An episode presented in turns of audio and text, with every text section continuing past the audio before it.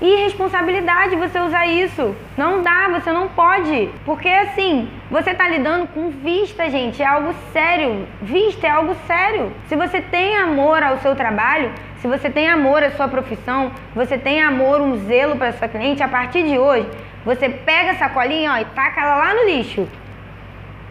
Taca no lixo, porque não dá. Não dá mais para você continuar com isso aqui, tá bom? Não dá. Então, por favor, toma cuidado.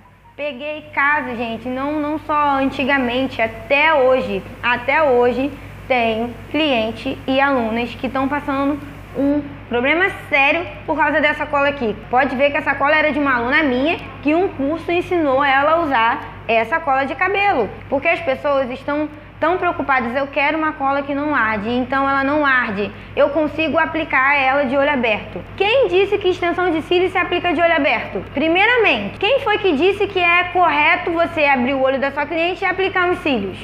Não existe isso. Primeiramente, também não existe isso.